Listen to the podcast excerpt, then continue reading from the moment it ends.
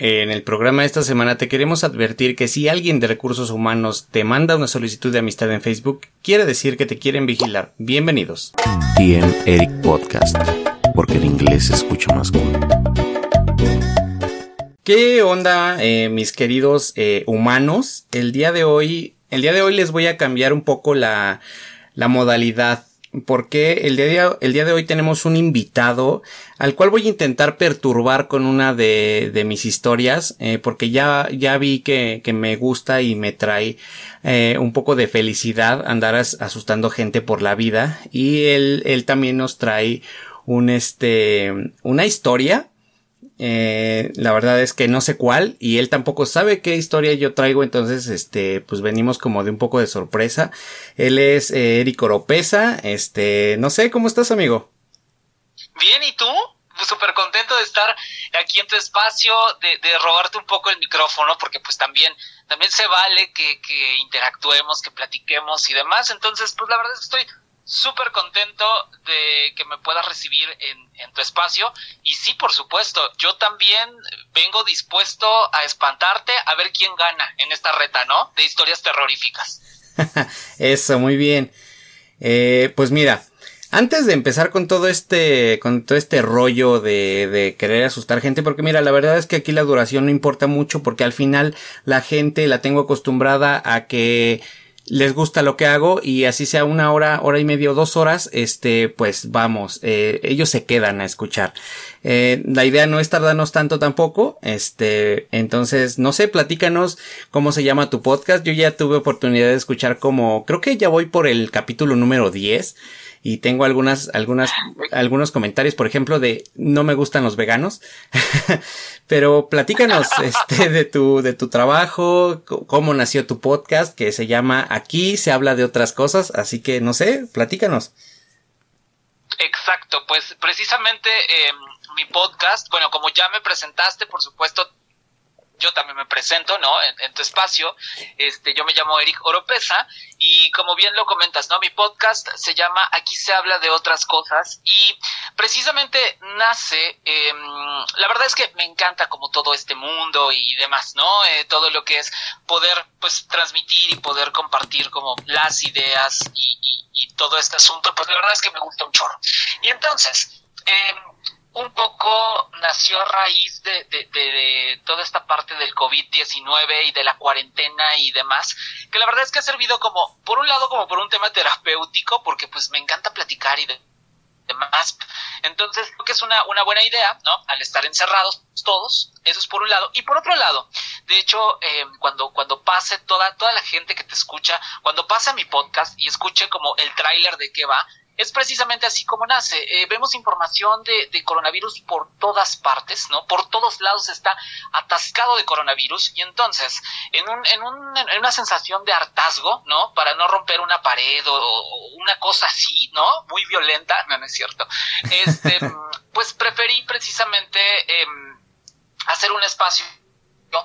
donde se hable de otras cosas y por eso se llama Aquí se habla de otras cosas que no sea, obviamente eso no lo digo, pero que no sea COVID-19 precisamente. Es lo único, es el único tema del cual no se platica, se platica de absolutamente todo. Tengo invitados, eh, precisamente el señor anfitrión de este espacio estará conmigo próximamente, ya les contamos cuando, cuando pase por mi, por mi podcast, por supuesto vamos a estar platicando un tema súper interesante.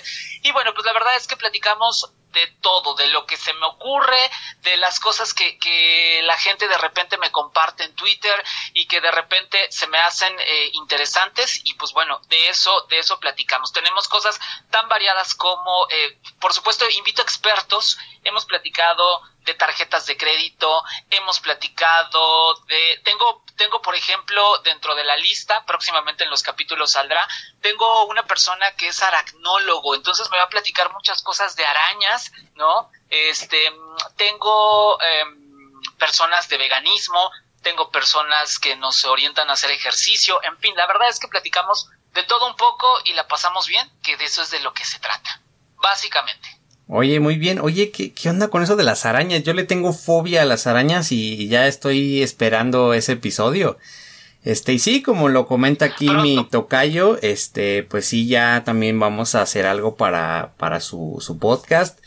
Eh, la verdad es que creo que va a quedar bastante interesante.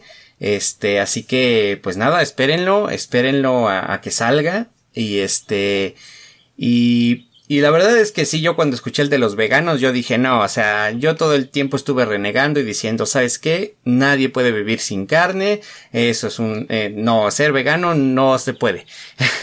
Pero yo es porque estoy en contra de los veganos, este, porque la verdad es que no es que me caigan mal, pero insisten demasiado con, ay no, es que sacrificas animales y no sé qué, y no sé, ya de verdad es que prefiero no tocar el tema porque pues aquí podría aventarme como tres horas eh, quejándome, ¿no? este... Exacto, no, no se trata de eso, ¿no? Exacto. Y bueno, antes de, continuar, porque este, pues cuando uno ya se está despidiendo, la gente luego, luego suele, suele largarse.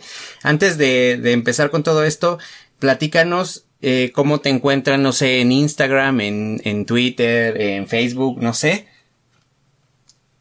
En Twitter me encuentran como, eh, es el espacio que tengo como abierto para que interactúen conmigo a través de eh, Twitter y me encuentran como Eric Solo con C, así, tal cual, Eric Solo con C, así escriben la palabra E-R-I-C, la palabra solo, la preposición con y la letra C, Eric Solo con C, así es como me pueden encontrar y por supuesto en las plataformas de audio, ¿no? Eh, ahí también pueden, pueden buscar el podcast para que encuentren como toda, todos y cada uno de los capítulos que tengo de esta primera temporada, eh, aquí se habla de otras cosas, tal cual es el nombre y ahí me pueden encontrar y ahí podemos estar en contacto y me pueden decir todo lo que ustedes gusten y que escuchen, por supuesto, porque la verdad es que algo que debo decir, Tocayo, es que eh, llevo gente, la verdad es que los invitados y las personas que tengo pues no es nada más como que lo que se les ocurra decir, son personas que verdaderamente conocen, eh, que verdaderamente saben y que por supuesto ustedes pueden, o sea, las personas que lo escuchen pueden interactuar con ellos, pueden ponerse en contacto para que platiquen de cualquier duda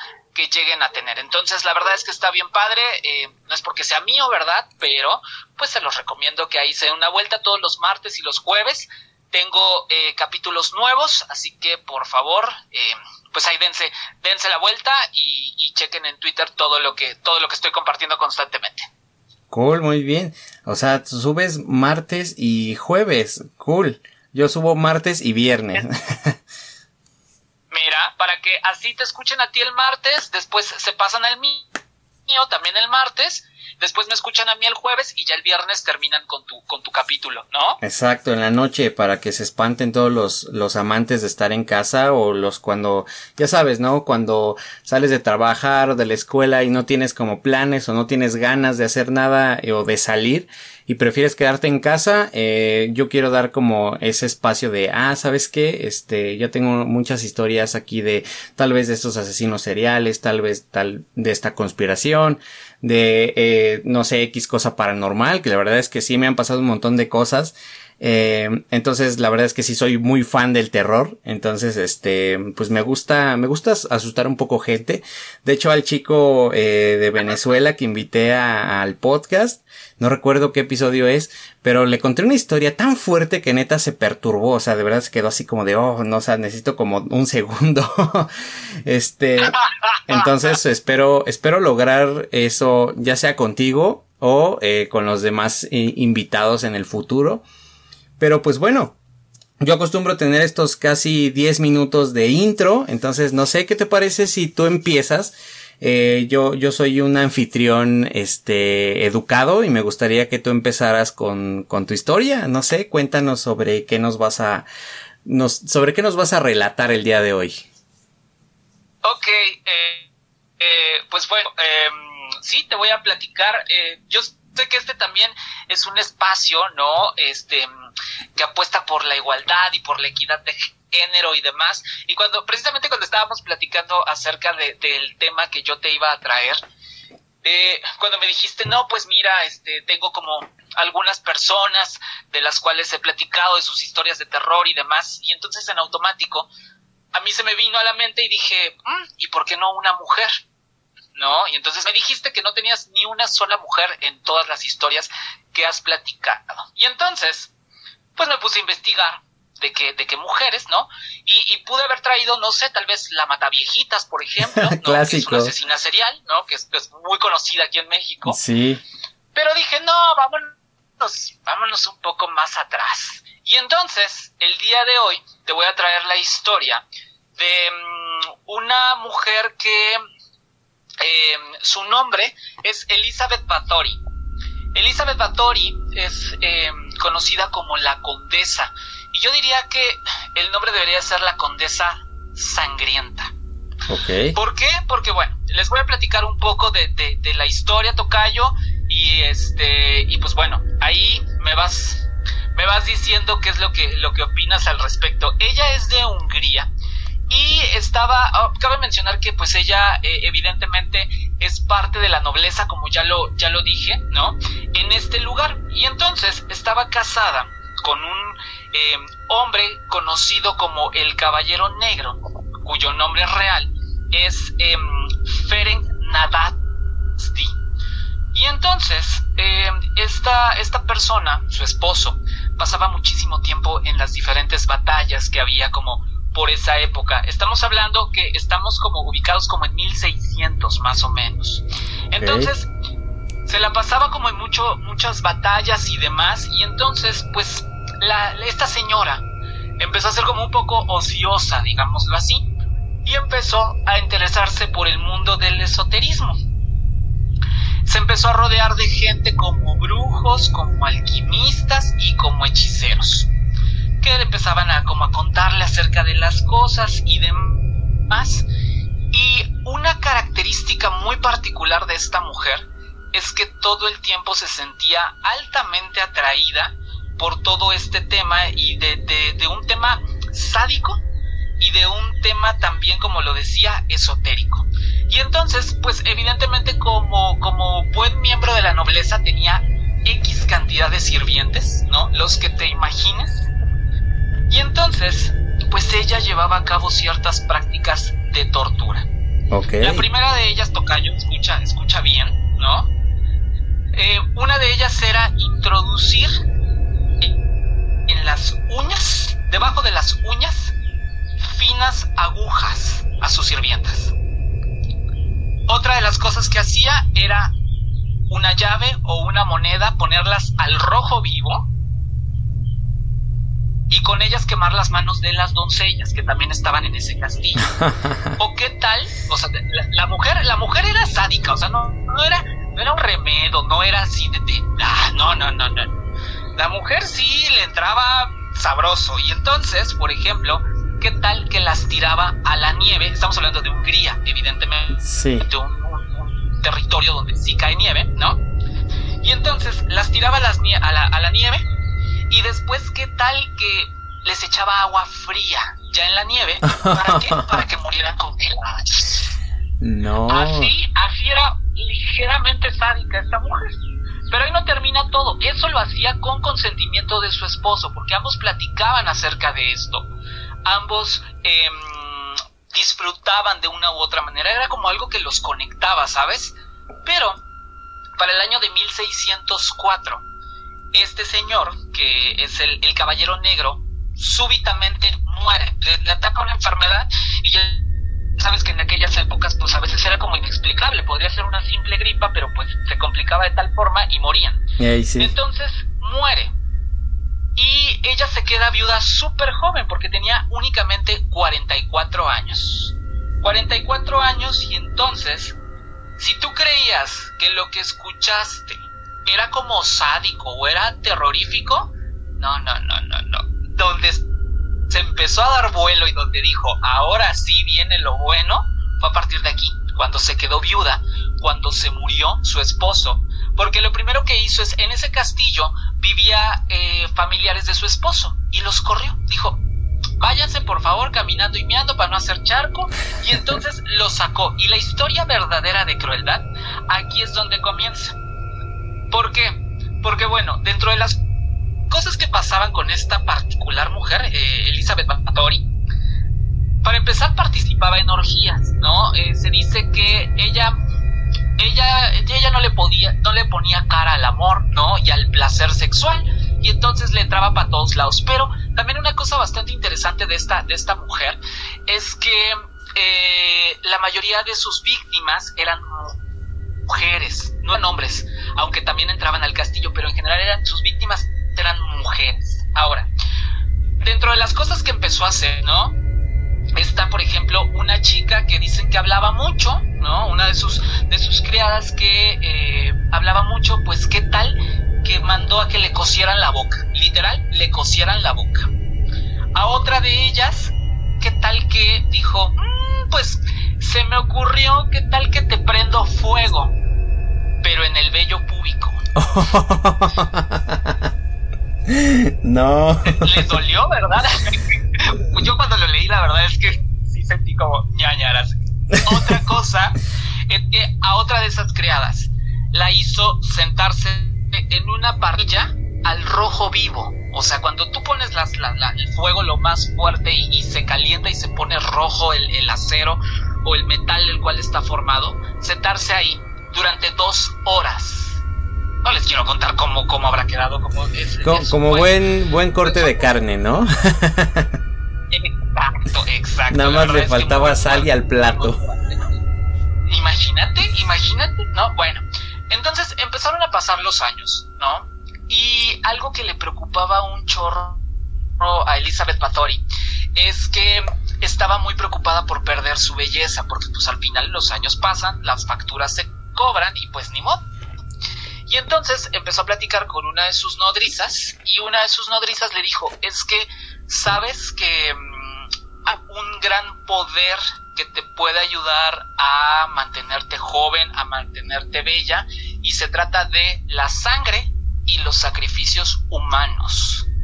Y entonces, pues ella se quedó como muy pensativa, su nodriza le dice, yo te sugiero que hagas baños de sangre, de sangre humana. Y sí, sí va por donde, por donde todos ustedes seguramente están pensando y están ya como hasta un poco asqueados tal vez.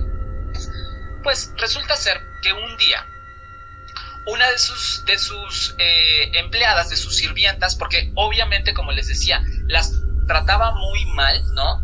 Pero hasta aquí, pues, eh, podemos darnos cuenta que eran como pocos los crímenes que había cometido. Lo bueno empezó aquí apenas. Un día le estaba peinando una de sus sirvientas y entonces le jala el cabello, ¿no? Sin querer le jala el cabello y la lastima. Entonces ella le tira un cachetadón así muy fuerte, le rompe el labio a, esta sirvienta y le cae sangre justamente a ella, pues donde le pegó. Se queda ahí la sangre, ella se empieza a limpiar y según ella, dice que la piel se veía mucho más joven y mucho más saludable. Y entonces dijo, no lo pensemos más, no hagamos absolutamente nada, córtenle las venas a la criada y me van a llenar la bañera con sangre para que yo me dé un baño en este preciso momento. Y así fue. Para no hacerles el cuento tan largo, tan largo, porque todavía les tengo más que contar, bueno, de ahí fueron 650 asesinatos de mujeres. Mm. Tenía un grupo de sirvientes que eran sus cercanos y lo que hacían precisamente era conseguirles a mujeres, ¿no? y le consiguieron eh, durante los siguientes 10 años. 10 años duró todo eso. Ahora, para hacer estos asesinatos, pues obviamente, como les decía, tenía un grupo cercano y aparte de eso, em, lo que buscaban eran especialmente, o sea, eran mujeres, ¿no? Como les decía, pero especialmente mujeres que fueran jóvenes y que fueran nobles de preferencia, porque pues ves que en esa época se decía que tenían sangre real y que su sangre era como todavía mucho mejor y bla, bla, bla, bla, bla. Sí, un tema muy pues, clasista, ¿no?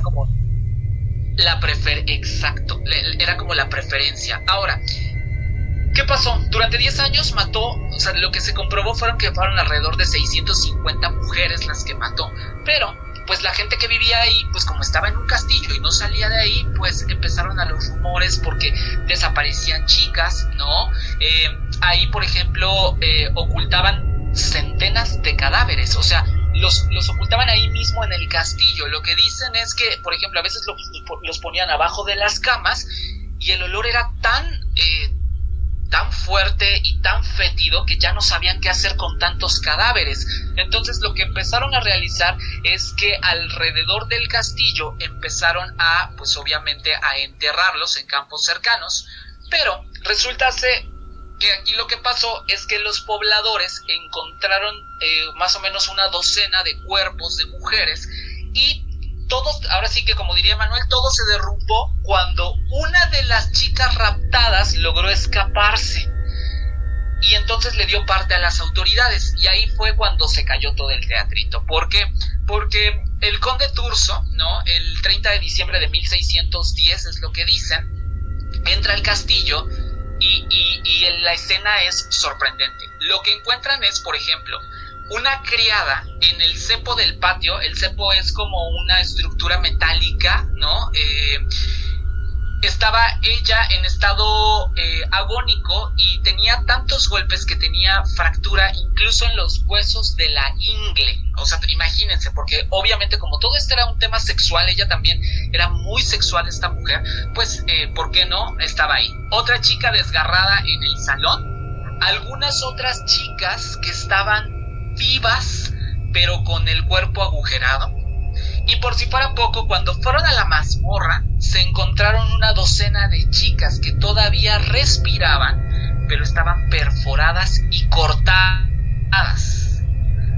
En total, lograron desenterrar alrededor del castillo 50 cadáveres. Fueron los que pudieron encontrar. También lo que dicen es que había cantidades impresionantes de acerrín y de ceniza precisamente para poder eh, de una u otra manera poder detener el olor tan fétido que producía por la sangre y por los cadáveres que estaban ahí. Y bueno, pues al final le encontraron a ella haciendo un ritual, precisamente de estos rituales que, estaban comentando. Encontraron a ella y a todos sus cómplices, obviamente, y los detienen. ¿Qué es lo que hacen?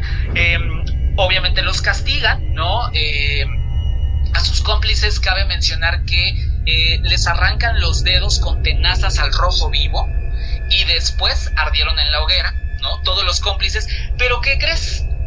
Aunque fue la más maldita esta mujer, ¿no? Elizabeth Bathory, pues como era noble, no le pudieron hacer, o sea, no la pudieron meter a la hoguera junto con los demás. Dicen que, que precisamente pues desde esa época, ¿no? Ella también movió sus contactos y que por eso no le hicieron nada en ese sentido. Lo que sí hicieron, por supuesto, es eh, la mandaron a prisión perpetua, ¿no? Y a ser emparedada en el castillo de Essay y solamente dicen que tenía una pequeña rendija por donde le pasaban comida, pero pues al final era lo único, lo único que sucedía. Ella muere a los 54 años de edad, precisamente en ese, en ese lugar donde se queda emparedada en el castillo de Sei. Y pues bueno, esa es un poco de la historia de esta mujer, de la condesa sangrienta, que es la que te traje el día de hoy, Tocayo. ¿Qué opinas? Está, está buena, ¿eh? ¿Sabes qué? Eh, ¿Por qué te dejé primero? Porque escuchando tu trabajo me di cuenta que investigas a detalle las cosas. Y yo sabía que nos ibas a traer así detalles muy precisos como el de, ah, le ponía agujas debajo de las uñas, le quemó eh, el pelo, el, vello púbico, este, detalles así. Entonces dije, a veces esto, esto hay que explotar su talento. Entonces está buena. La verdad es que, eh, no estoy tan perturbado, pero sí me dio como, eh, como ñañara, como, me dio como cosa, como dirían por ahí, eh, el escuchar eso de las uñas y del vello público, no, eso, con eso no puedo, ¿sabes? O sea, está, está, está, está buena. Eh. Está fuerte, la verdad es que creo que es una de las historias más fuertes porque obviamente pues me puse a hacer mi tarea y me puse a investigar acerca de, diferentes eh, mujeres asesinas y, y, esta me pareció como de las de las más eh, de las más interesantes, ¿no? también encontré como otra de una mujer japonesa que mataba niños, en fin, seguro que este tema da para muchísimo más, ¿no? Este, pero al final creo que Elizabeth Bathory es como de las más grandes. tengo entendido, la verdad es que yo no lo he visto, pero tengo entendido que hay películas acerca de esto, ¿no? Ah, Entonces, pues la verdad es que puede estar como muy interesante el que, el que la busquen, el que se echen un clavado, para que si quieren conocer un poco más de las atrocidades de esta mujer, pues adelante. Oye, sí, estaría, no sé, estaría bueno que si, si existiera una película, porque, eh, a ver, bueno, se supone, según San Google, eh, las películas que pudieran estar inspiradas en Elizabeth Bathory puede ser La Condesa, eh, otra que se llama Bathory, eh, Countess Drácula, Stay Alive, Eternal y... No, hay una lista larga que se supone que según están inspiradas o tienen como materia o partes de, de, de esta, de esta, de Chabela. Pero yo, yo, De, yo le... de Chabelita, ¿no? De Chabelita, Chabelita la, la sangrienta. Pero la verdad es que, mm, no sé, se ven, no, no sé, se ven medio extrañas. La verdad es que mm, la portada no me gusta. Incluso hasta para el tráiler la imagen se ve toda de bajo presupuesto. Y, y que cabe aclarar que con bajos presupuestos se, pueden se pueden hacer grandes películas.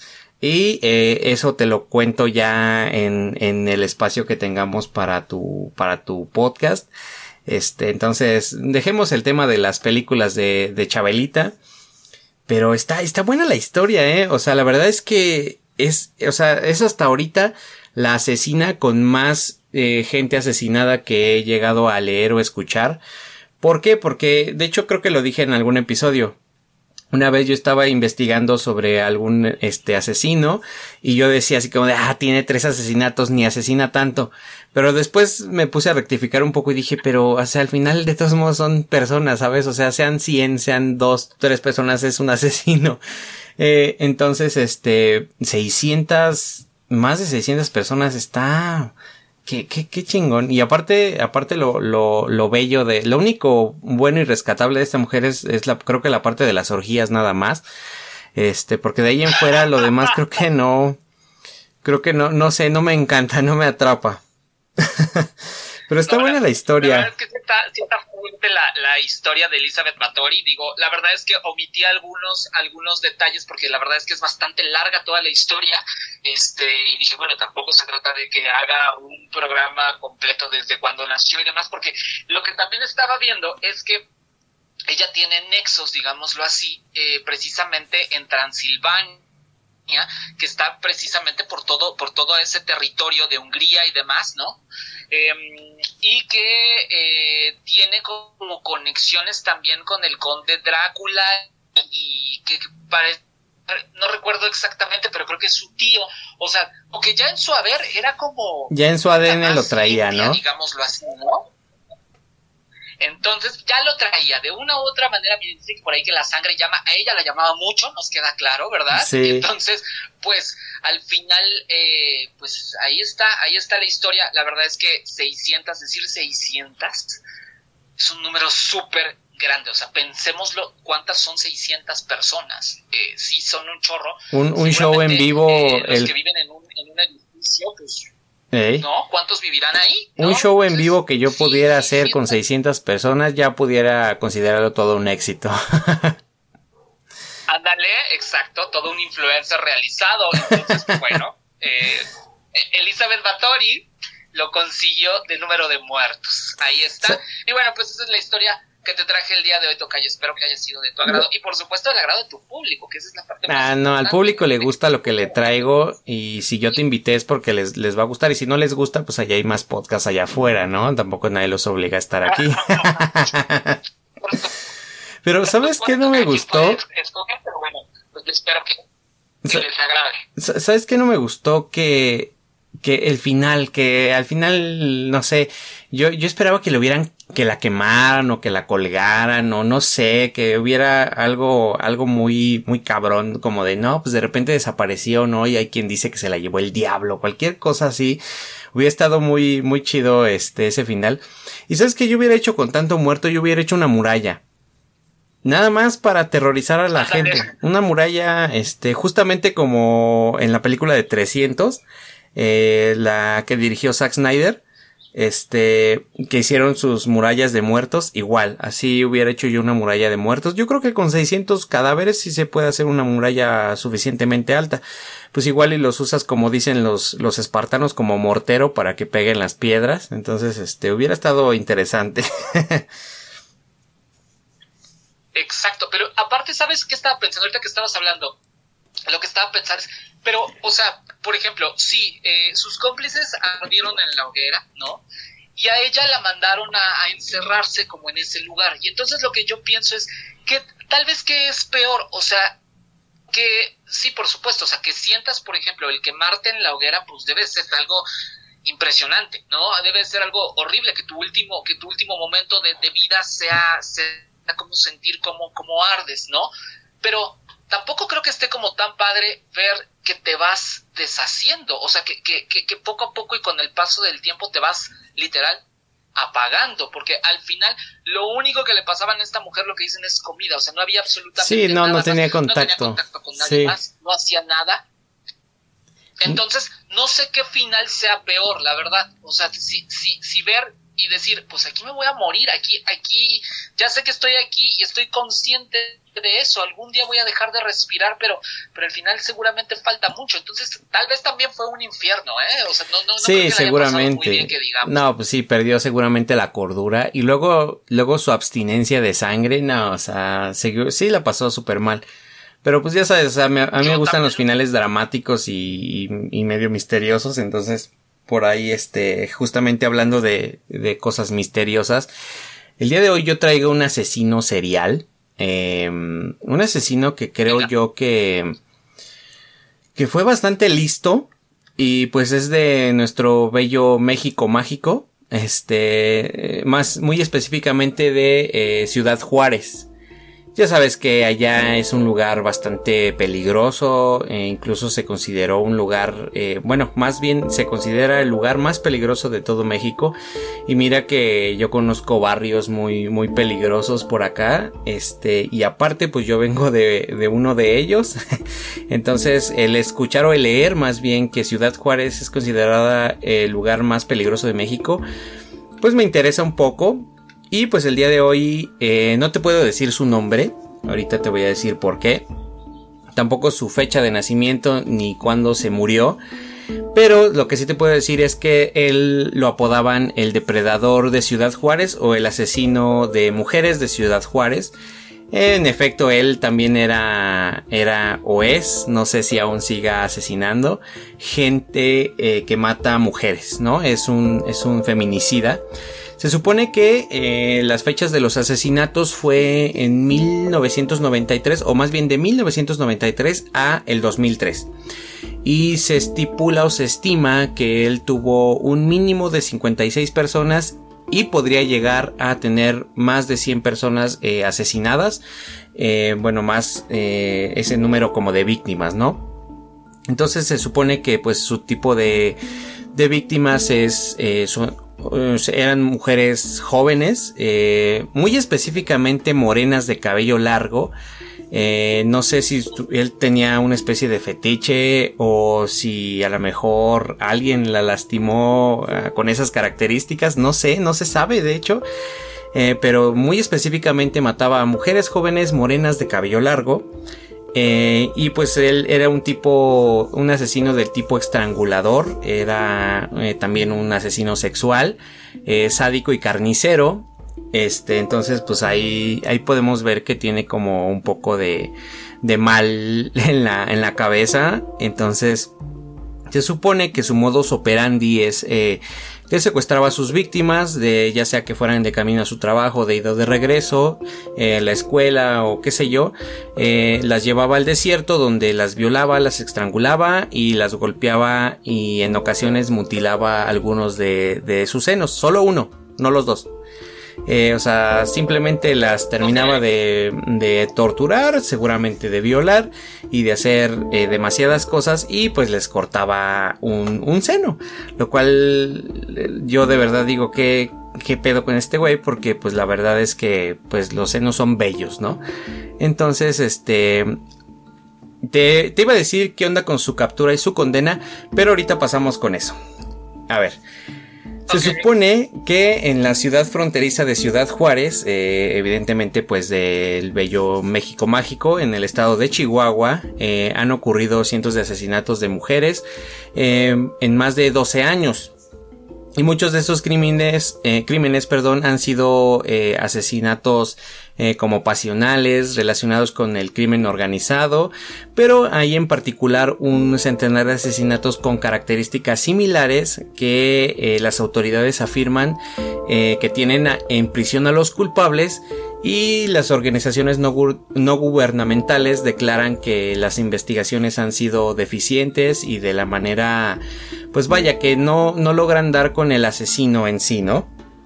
Entonces, este se supone que la manera de sumar cada crimen que ocurra contra las mujeres de esa ciudad solo contribuye a como que enredar más la madeja que va haciendo como que la impunidad, ¿no? Que, que está en, no en este caso, sino en estos casos, vaya, porque no solo es un caso, son muchos. Entonces, se supone que las víctimas en 1992 comenzaron a ser eh, asesinadas, pues como ya te dije, las mujeres jóvenes de cabello largo, piel morena, eh, delgadas y este, eran como de una estatura media. No sé cómo es una estatura media, la verdad es que supongo que es entre un metro sesenta, un metro setenta, supongo. Como unos sesenta, ¿no? Algo así, porque la verdad es que después de unos cincuenta eres considerado ya un poco más, eh, no sé, un poco más como del tipo que monito. entonces, entonces creo yo que, creo que ya pasando el 1.60 ya podría ser una, una medida normal. entonces, bueno, se supone, como ya te dije, que a todas eran llevadas con engaños. La verdad es que yo no sé cómo es que lograban hacer esto, o más bien este asesino lograba hacer esto, que llevarlas con engaños eh, a lugares escondidos o lejanos a la ciudad. Eh, o sea, vaya, porque si sabes que está muy inseguro ese lugar y luego un extraño te va y te está como insistiendo. Supongo que estaba tratando de ligar con ellas y luego las convencía de, alejarse, de irse a un lado más solitario. Eh, pero la verdad es que yo no sé cómo llegaban a confiar estas, estas chicas en este sujeto. Pero entonces, bueno, se supone que las llevaba con engaños a lugares solitarios, este, pues vaya, en lo grande que es el desierto. Eh, y pues allá comenzaba como su ritual criminal que consistía en amarrar las manos de las víctimas con los cordones de sus mismos zapatos, semidesnudar a las jóvenes para violarlas, golpearlas y estrangularlas. Y el sello característico del asesino eh, ojo aquí, o sea, tú sabes que siempre los asesinos les gusta tener como un sello de fábrica. Al menos en la naturaleza del ser humano está el, ¿sabes qué? Si yo hice algo, tengo esa sensación o esa, ese deseo de querer ser descubierto porque al final a lo mejor se han cometido crímenes muy chingones o muy, o aunque esté muy extraño que lo diga, pero de verdad es que solo mentes maestras pueden eh, hacer un crimen, ya sea un robo, un asesino así de grande o de bien planeado. Entonces este asesino también tenía como que su sello de fábrica em, y era que dejaba como que eh, bueno, su sello característico era que mordía el óvulo de la oreja eh, de, sus víctimas y el pecho. Eh, ya sea los dos, ya sea uno, este, ya sea solo el óvulo, ya sea solo el pecho. Y este, una vez que estaba pues la víctima muerta, colocaba cuidadosamente sus zapatos junto al cadáver. Evidentemente, pues sin agujetas. Entonces, ese era su sello de fábrica de este asesino, era su sello personal de le muerdo el óvulo eh, o, eh, o el pecho y pongo sus zapatos muy acomodados junto al cadáver. O sea, no lo escondía, no trataba de hacer nada, lo dejaba ahí, pero con sus zapatos bien acomodados. Y este ritual se repite en al menos 54 casos y debido a que varias víctimas fueron encontradas en, en avanzado perdón, estado de putrefacción, eh, la cifra podía superar los 100 casos ocurridos en un lapso de 12 años aproximadamente. Eh, como podemos ver, pues este muchacho es menos asesino que, nuestra querida Chabela, pero pues también era tenía tenía como sus problemas, ¿no? Exacto. Bueno, se supone que en los detenidos, eh, el 3 de octubre de 1995, la policía eh, detuvo a Omar Abdel Latif Sharif Sharif. Eh, tiene, no sé, creo que tiene tres nombres. No sé, la verdad es que no sé cómo sean los, los apellidos de estos. Creo que es turco, ahorita más adelante vamos a llegar a eso. Eh, bueno, se supone que él era un químico de origen, ah, egipcio, no sé cómo manejen bien los nombres y los apellidos los egipcios. Entonces, él se llamaba Omar Abdel Latif Sharif Sharif. Eh, bueno, este, este muchacho Abdel llegó a Ciudad Juárez, que bueno, venía como de Estados Unidos en 1994 y fue, bueno, ese, ese, ese mismo año eh, de 1995 fue acusado eh, por 17 asesinatos, algunos ocurridos eh, incluso antes de su llegada en México. O sea, él, él, él llegó en 1994 a Estados Unidos. Después, este, pues vaya, para 1995 ya había llegado a Ciudad Juárez y eh, pues cuando ya estaba en ese año en Ciudad Juárez, se le acusó de haber asesinado o de, 17 asesinatos, pero eh, lo curioso es que lo acusaban también de asesinatos de que habían pasado antes de que él llegara. ahí, ahí podemos ver como un poco la eficiencia de, de nuestra policía, ¿no? Bueno, se supone que algunos, eh, bueno, ya te dije eso, algunos ocurridos antes de su llegada a México. Y Sharif, eh, eh, quien no hablaba español, fue presentado como el asesino en serie, pero pues seguían evidentemente apareciendo mujeres asesinadas y la policía detuvo en 1996 a los miembros de una supuesta banda dedicada a matar mujeres por orden de Sharif. O sea, los policías aseguraban que esa era su banda de Sharif, eh, de nuestro querido amigo egipcio, y los detuvieron. O sea, esa fue su manera de justificar de, hey, oye, aún siguen eh, asesinando de esta manera, eh, pero pues es porque fue la banda, ¿no? Y bueno, este, entre los detenidos fueron Sergio Armendaris Díaz, apodado El Diablo, eh, José Luis Rosales, Fernando Germes, este, Aguirre no sé qué, Juan José Contreras, Gerardo Fernández, o sea, gente que para empezar tal vez ni conocemos y tal vez ni conozcamos, pero hay como otros cuatro o cinco nombres más. Bueno, eh, la mayoría de estos eh, fueron liberados por falta de evidencias incriminatorias, pero los asesinatos continuaban, así que en 1999 fue detenido Jesús Manuel Guardado y varios choferes de, camiones, eh, de, camiones de, ruta. O sea, ya soltaron a estos muchachos de la supuesta banda de, de este sheriff. Y después en 1999 arrestan a Jesús Manuel Guardado porque según él era el asesino. A ver, ahora dicen eh, los expertos eh, quienes trabajaron en el caso, eh, según un criminólogo llamado Oscar Maynés, que al menos 60 asesinatos cometidos entre 1993 y 1999 fueron concebidos según el mismo modelo. O sea, vaya que tenían el mismo sello personal de le muerdo la oreja, el pecho y dejo sus zapatos acomodados. Em, exacto se considera que se trata de asesinos perpetrados, eh, vaya, que son dos asesinos eh, en serie, eh, vaya, diferentes, o sea, que son dos personas. Y en 1998 el célebre detective estadounidense Robert K. Riesler, algo así, em, as del FBI, se supone que era, que era un chingón del FBI este señor. Este, también él es el inventor de la palabra o la expresión serial killer. Eh, y este, él como que fue asesor técnico para la película de The, Silence of the Lambs, o bueno, El Silencio de los Inocentes, que sabemos que esta película es de Aníbal Lecter. Este, entonces, este, fue a Ciudad Juárez para investigar estos 300 crímenes.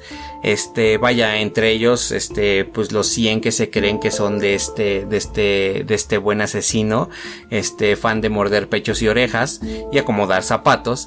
Este, y su informe nos, nos dice que afirma que la mayoría de los asesinatos de mujeres es de obra de dos asesinos en serie y que él, eh, que vaya, que no son mexicanos, que lo más probable es que sean españoles o, chicano, o chicanos de Estados Unidos. O sea, él, su teoría es de son dos, pero no son mexicanos. Son españoles o chicanos. Entonces, este, vaya. En 1999, eh, una de las más grandes expertas mundiales en criminología, Candice Scrapek, de la Universidad de California coincidió que alrededor de 90 asesinatos seguramente habían sido cometidos por uno o dos asesinos en serie, la misma teoría que, nuestro buen amigo este Oscar. Entonces, este mm, dice que pensaba que uno de los autores podría ser Ángel Matutino Recendis, el famoso asesino de ferrocarriles, que también estuve investigando un poco de este muchacho y la verdad es que está buena su historia, eh, entonces la verdad es que también planeo dejar a, los humanos, eh, bueno, así le digo a mis, a mi audiencia, a los humanos, eh, con la espinita y después ya les traeré esta historia y pues también a ti para que escuches el, el siguiente episodio, ¿no? Con el asesino de ferrocarriles. bueno. Ok, señor matutino, ¿no? Este, no, nocturno.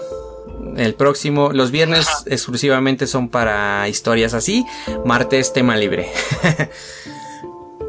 Entonces. No, pero lo que voy es que se apellidaba Matutino, no fue lo que dijiste. Ah, sí, sí, Ángel Matutino Recendis, perdón, sí, sí, sí. Exacto, con el señor Matutino, independientemente del horario, el señor Matutino, ¿ok? Próximamente en, otro capítulo. El señor, el señor Matutino en la noche. Exacto, exacto. Entre, ¿Qué pasó? Cuéntanos. Entre los sospechosos eh, se reitera pues el nombre de Alejandro Mainés, quien había formado parte de una banda de criminales, encubridores y traficantes de drogas y de joyas, que también sería como miembro de una rica familia propietaria de locales nocturnos. Eh, pues ya sabes, ¿no? Bares, antros, este, así que como que de esos sitios, este, bellos de diversión y recreación, este, y pues nunca había sido importunado este, este señor, Alejandro Mainés, por las autoridades. Y lo mismo que otros sospechosos estaban entre 1992 y 1998 bajo la protección de, como que del gobierno de Chihuahua. Aquí dice Francisco Barrio Terrazas, este, durante su mandato, o sea, ese es como que el gobernador de esa época de Chihuahua, eh, los asesinos de los asesinatos de mujeres se multiplicaron y se agregaron a la violencia habitual de este estado que es el más violento de México.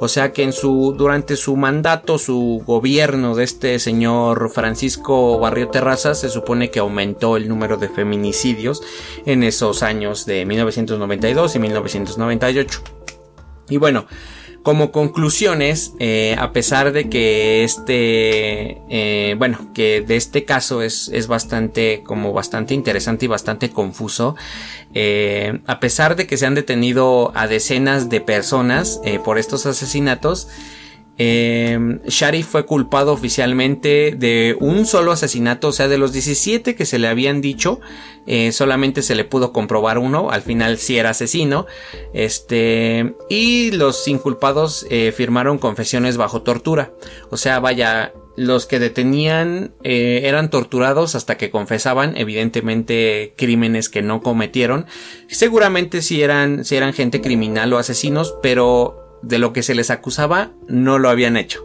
Entonces solo, solo por tortura confesaron y bueno, el patrón de los asesinatos nunca tuvo cambios, siempre fue el mismo, este, las llevaba al desierto, las violaba, las, la, bueno, las amarraba eh, con sus cordones de sus zapatos, este, las violaba, las desvestía a medias, este, les mordía una oreja, bueno, el lóbulo de la oreja, un pecho y acomodaba sus zapatos. Ese siempre fue el patrón único de los asesinatos y nunca tuvo cambios y pues se puede afirmar que el verdadero asesino nunca fue detenido y que él dejó de matar solo cuando entró a Ciudad Juárez un ejército de policías federales y tal vez él, él se vio cercado y escapó y seguramente sigue matando en otro sitio, es lo que se cree. Y bueno, Sharif murió en prisión al igual que otro de los detenidos y muchos siguen prisioneros.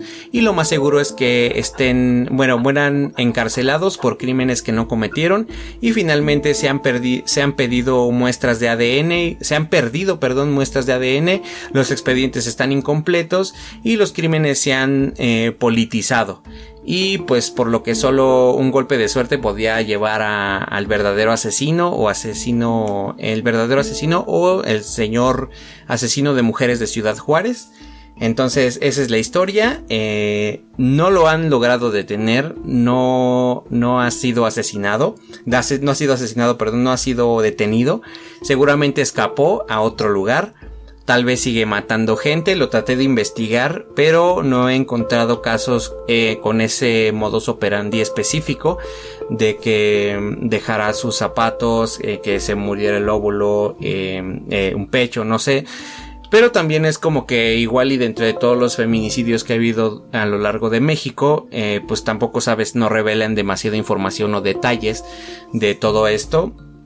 Entonces, lo cual está interesante, pero estaría más interesante poder saber el perfil psicológico de este, de este güey para saber el por qué hacía eso, si era como nada más simple, simple y sencillo para dejar su marca o en realidad tenía algún problema con las mujeres eh, delgadas, morenas y de pelo largo, lo cual yo digo, sí, siempre he dicho, las mujeres morenas son perfectas eh, y más si son delgadas, entonces este, pues ahí ya tienes, es este un misterio sin resolver y un asesino que seguramente sigue suelto. Eh, y muy probablemente siga asesinando. O incluso podría ser que ya estuviera muerto. También esa, esa podría ser como otra, otra opción, o sea, de que haya huido y haya muerto en alguna otra parte, ¿no? Por, por temas naturales o por temas de como tú quieras, ¿no? O igual y, este, igual y en una balacera de Ciudad Juárez lo mataron al pendejo y nadie sabía. Hubiera sido la forma más imbécil de morir.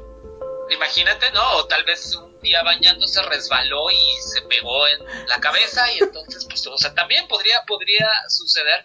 La verdad es que es, es como súper triste el que no pueda ver como alguien ¿no? Detrás de todo este, de todo este movimiento tan fuerte eh, que precisamente pues desató todo, todo lo que, lo que, lo que conocemos y lo que sabemos acerca de todo este asunto de los feminicidios, ¿no? Ey, así es. Y sí está grueso, la verdad es que sí está, es, es un tema bastante delicado. De hecho, si te das cuenta a lo largo de la historia, incluso con tu historia desde hace años, pero, pero cientos de años atrás, las mujeres siempre han sido eh, el, el, el la, la, principal objeto de asesino, ¿sabes? O sea, siempre ha sido así y lo cual sí, o sea, de, después de leer un montón de historias de asesinos seriales, porque vaya, uno investigando para qué voy a traer en su programa, yo también de repente por ocioso me gusta leer este tipo de historias y siempre, siempre, siempre en su mayoría son mujeres, niños y seguramente viejitos.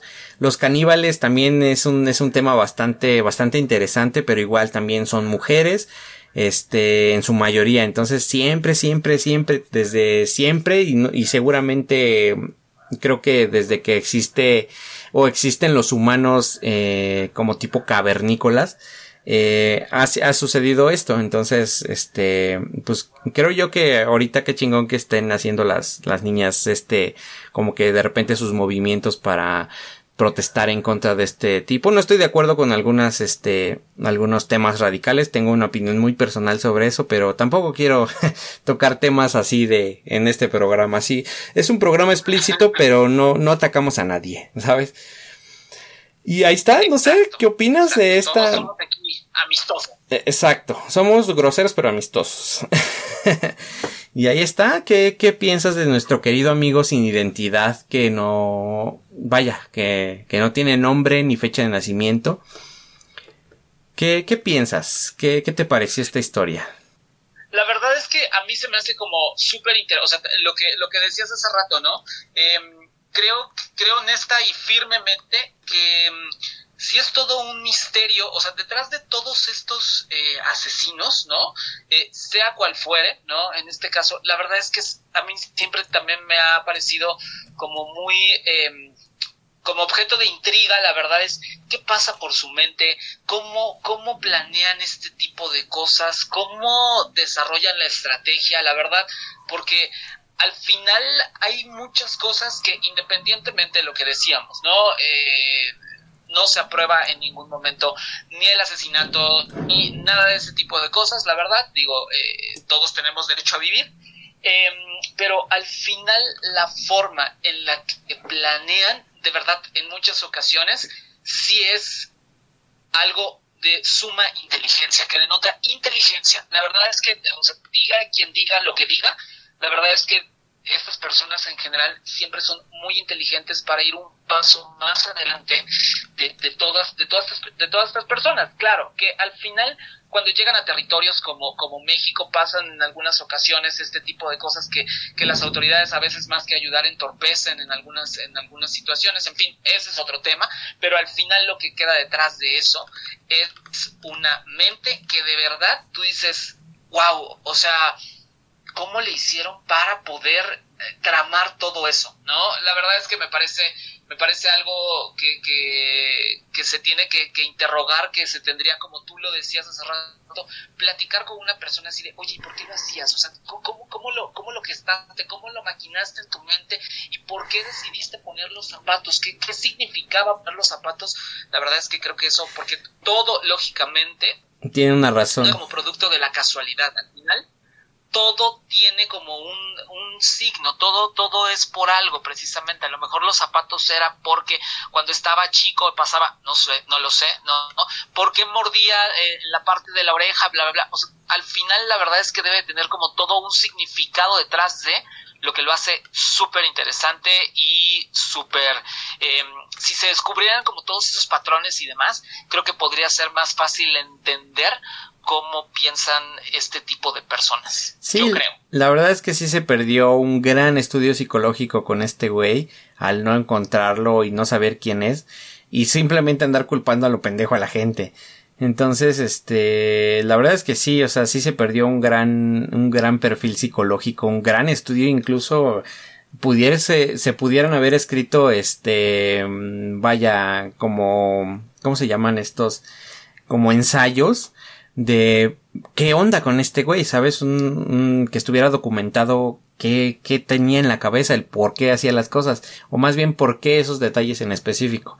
Entonces, este, pues vaya, estamos, estamos con, estamos más intrigados de, de, de saber por qué lo hacía que el saber en dónde está, ¿no? Entonces, pues es eso. Eh, lo, lo cual da terror es que este mismo asesino podría ser el vecino de cualquiera. Eso, eso sí está ya, está un poco de terror simple y sencillamente por pensarlo. Así es que podría ser cualquiera y nadie al mismo tiempo, ¿no? Pero bueno, pues ya tenemos dos historias. La verdad es que sí me gustó un buen la tuya. Eh, aún, aún no sé cómo ponerle al programa. Supongo que no le voy a quitar seriedad y le voy a poner así tal el nombre Elizabeth Bathory y el nombre del asesino este. Entonces, pues nada, te agradezco que hayas estado aquí. Este, la verdad es que a raíz del video que hice fue que salió esta colaboración y qué chingón que que, que podamos unir fuerzas entre todos, este, para, vaya, para dar a conocer nuestro trabajo. Entonces, me alegro un chingo que de verdad hayan salido un buen de gente que se haya interesado en todo esto. Eh, y si tú enviaste algún mensaje, tu querido, tu querido humano que está escuchando esto, eh, también se va a colaborar contigo en algún momento. Porque, pues, igual eso de la llamada telefónica, eh, se me ocurre que en lugar de eso podríamos hacer un programa para mi espacio y uno para la persona que está colaborando conmigo, en este caso el día de hoy, Eric Oropesa.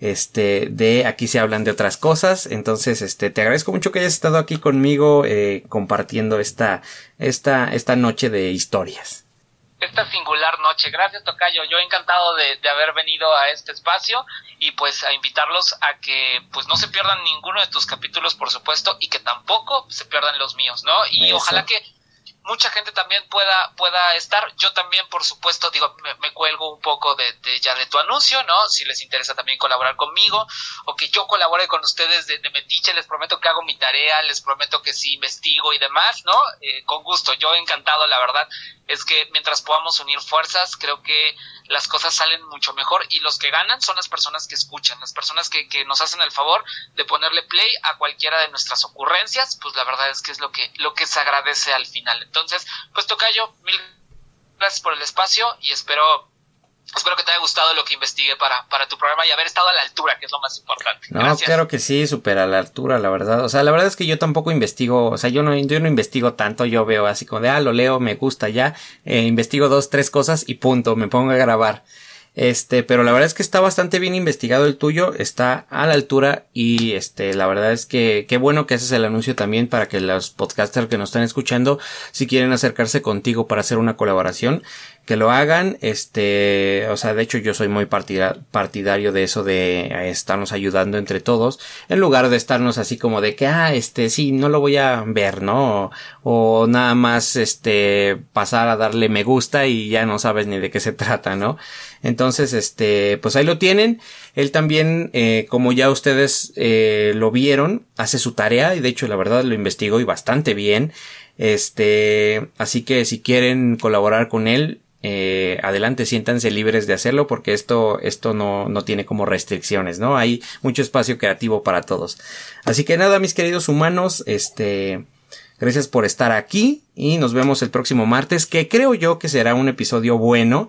Eh, no les voy a decir aún de qué puede tratarse o qué invitado podríamos traer porque aún la verdad es que no he confirmado nada, pero todo depende de eh, justamente en los próximos dos días. Así que nada, les agradezco mucho que hayan estado aquí y nos vemos. Adiós. TM Eric Podcast, porque el inglés se escucha más cool.